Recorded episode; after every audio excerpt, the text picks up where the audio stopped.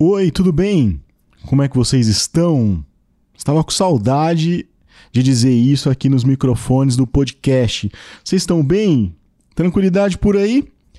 Sejam muito bem-vindos à nova temporada do podcast da Faça Jus, agora com esse tema Real Life, vida real. Uma péssima tradução, mas é, esse é um espaço para a gente poder trocar ideia, falar aqui abertamente, de uma forma informal, trocando ideia, falando sobre relacionamento cotidiano, a vida em si. E agora, essa, essa segunda temporada, eu conto com a presença da minha ilustre esposa, senhora Amanda. Tudo bem, meu amor? Olá, tudo bem? E por aí? Tudo bem, tudo bem. Tá preparada para essa nova temporada? Preparada e ansiosa, vamos lá. Qual o tamanho da sua dor? Por que, que, é esse, por que esse tema? Eu achei esse tema bastante interessante, porque nós precisamos é, dimensionar e, e se tornar mais sensível e respeitar a dor do próximo. Talvez a, o sentimento de empatia englobe isso, né? De você tentar saber o tamanho da dor do próximo. Porque eu mesmo já dei muitas dicas de, de relacionamento no Instagram e em outras redes sociais também.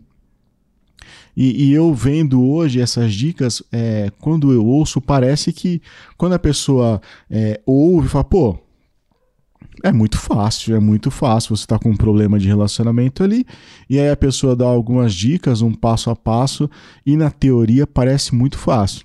Mas não é bem assim, né? A gente sabe que cada um sabe o tamanho da sua dor, o tamanho do seu problema. Então, nem sempre aquele passo a passo que serve para um vai servir para o outro. Tanto é que relacionamento não é de exatas. Se fosse, seria muito fácil, né? É isso aí.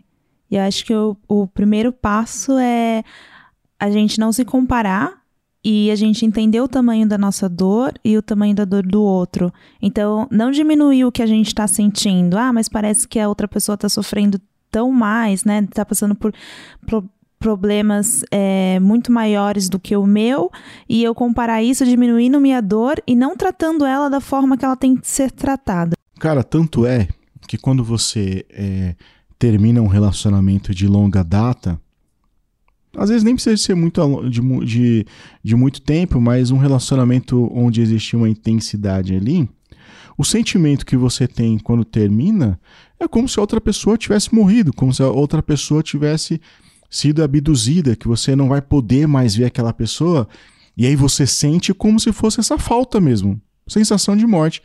Por isso, quando a gente fala sobre esse tema, a gente fala que a pessoa precisa superar, que a pessoa precisa atravessar esse momento de luto.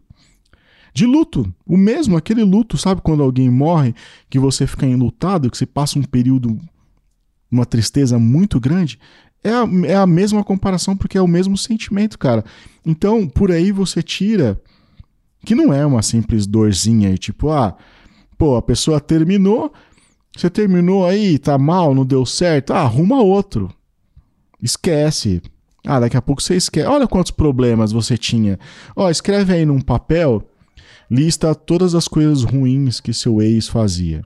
Aí você vai esquecer. Não é assim. Não é tão fácil assim. Existem muitas coisas mais envolvidas, né, mano? É, existe outras coisas que envolve. Além disso, eu acho que o futuro que você imagina com aquela pessoa quando você tá com ela. Você idealiza um futuro, você planeja tudo isso e quando você termina, é, todo aquele futuro que você tinha idealizado, você tinha planejado na sua cabeça, ele se foi junto.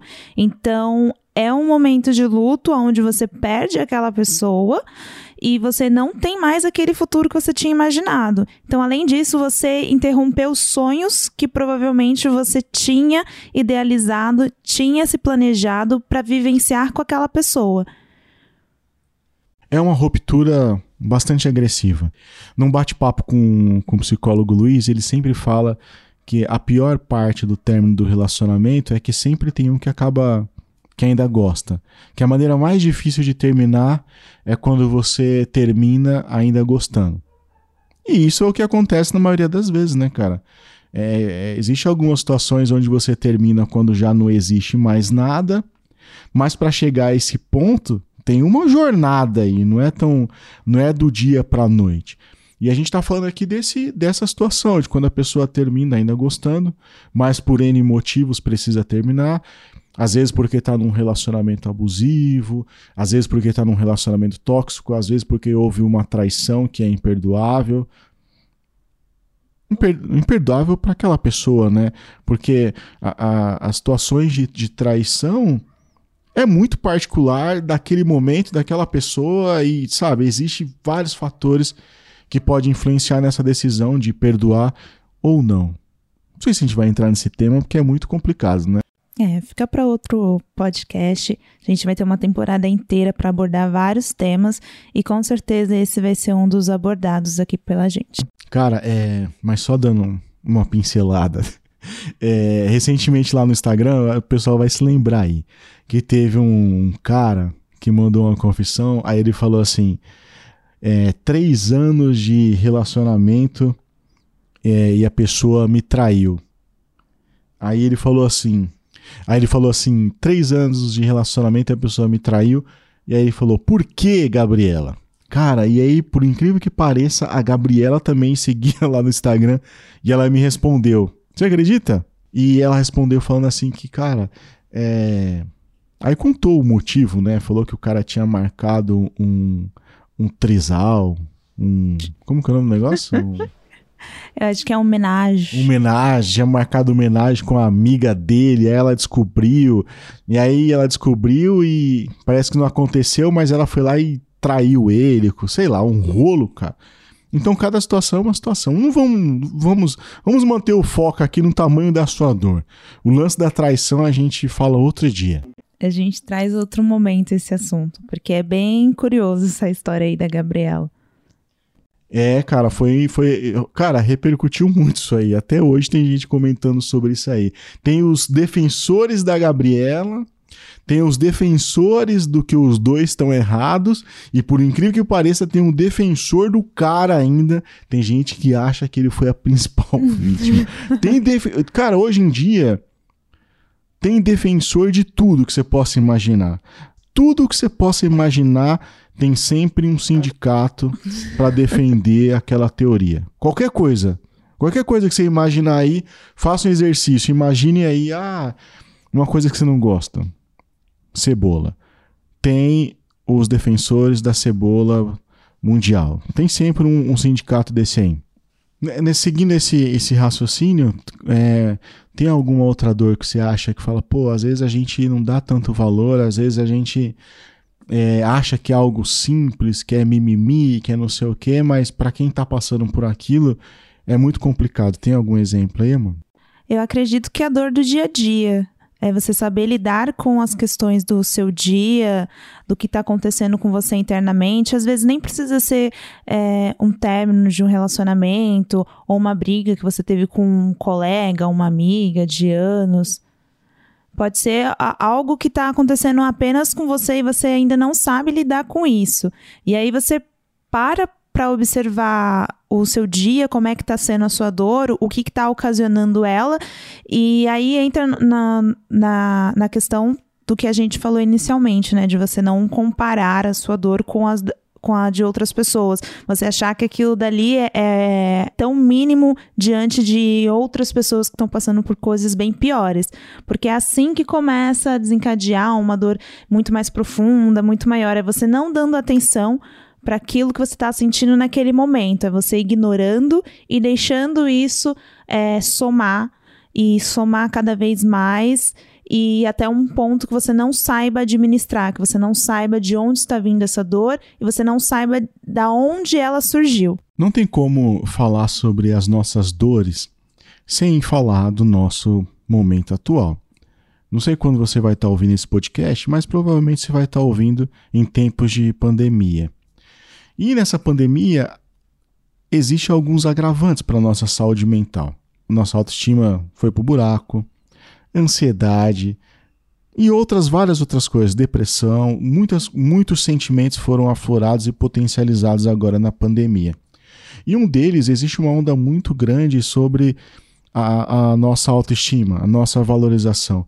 A gente chegou em tal ponto que a gente não se permite sentir dor, sentir solidão, sentir tristeza, sentir é, ansiedade. A gente não se permite isso, a gente acha que não é digno de sentir dor como qualquer outro ser humano. A gente olha para os nossos problemas e começa a comparar com outras pessoas e fala, pô. Eu não posso me sentir triste, eu não posso ter um momento de ansiedade, é, eu, não, eu não mereço. A, a nossa crise existencial e a falta de valor e de amor próprio chegou a tal ponto que a gente às vezes nem se permite. E cara, e uma das, das questões da vida, que é quase uma certeza para todo mundo, é que em algum momento você vai ter um período de tristeza, que você vai estar tá magoado. É... E a vida é assim, existe, a nossa vida é uma eterna montanha russa, como já diria o poeta, né? Eu acho que esse momento de pandemia é o momento que impossibilita a gente de se permitir sentir tudo isso, né? É, a gente olha para o lado de fora da nossa casa e a gente pensa, poxa, mas teve tanta gente que perdeu é, pessoas próximas. É, você mesmo que pode estar ouvindo isso pode ter perdido alguém, alguém próximo a você. E é uma dor, né, que a gente, que nós sentimos nessa, nessa, nesse período de pandemia uma dor que muita gente sentiu. É, pessoas perderam as, as, suas casas, seus empregos, tem pessoas que é, não têm alimentos, né, estão em, em isso, pass passando fome nesse momento. E aí é um momento que você realmente fala assim: por que, que eu tô sentindo tristeza, sendo que tem pessoas que têm motivos, né? Aparentemente, o nosso motivo ele é muito banal para ser para para gerar tanta tristeza, né? Para você se sentir tão mal consigo mesmo, tão mal com, com o que está acontecendo. Então, é esse. É, é esse ponto que a gente quer chegar aqui, que não existe o tamanho da sua dor. Não é porque a outra pessoa está passando por uma dificuldade, talvez financeira, é, um colega seu pode ter perdido alguém próximo e você não perdeu ninguém. Graças a Deus, né? A gente tem que agradecer, mas não quer dizer que minimiza o que, que a gente sente. Eu acho que a gente tem que olhar para dentro de nós mesmos entender o que a gente sente, entender que isso também é uma dor significativa, ela não é menor, né? Então eu acho que já a gente já consegue trazer esse ponto para a questão do título desse nosso podcast, né? Qual é o tamanho da sua dor? Então, ela pode ser para você ela é enorme. Para outras pessoas ela pode parecer pequena é, só que aí chega a questão da empatia de você entender que não existe dor menor ou dor maior né? Cada um sente de uma forma e é isso que faz a gente ser ser humano. A gente sentir de maneiras diferentes e a gente lidar com situações de maneiras diferentes diferentes mas a gente sempre tentando buscar auxílio de alguma forma para entender o porquê nós estamos sentindo isso. E às vezes é muito compreensível porque a gente sente, né? É, a dor de uma perca, a dor de não, não saber qual é o rumo que você vai tomar. É muito compreensível, mas às vezes a gente também não entende. Então, talvez a, a reflexão desse episódio é que eu imagino o tamanho da sua dor. E eu sei o que você está passando, eu também acho que você deve imaginar o que eu tenho passado, que todos nós temos passado no, nesses dias. Então reflita sobre isso, do tamanho da sua dor. É, não hesite em procurar ajuda, em procurar um psicólogo, um terapeuta, em buscar auxílio, em estudar. Não se sinta menor, não se sinta desvalorizado, não se sinta inferior, inferior aos demais. Só você sabe o tamanho da sua dor. É isso? É isso. Então, não se esqueça aí, não sei, é, é não sei onde você está ouvindo, mas não esqueça de seguir aqui o canal da, da Faça Jus no podcast, tem no Deezer, é, Spotify, no, no Google, independente do lugar, não esqueça de seguir para você receber a notificação sempre que sair um episódio. E estamos de volta. Real Life. Nova temporada. Estamos de volta e é um prazer estar aqui com vocês nessa nova temporada. Vamos em frente.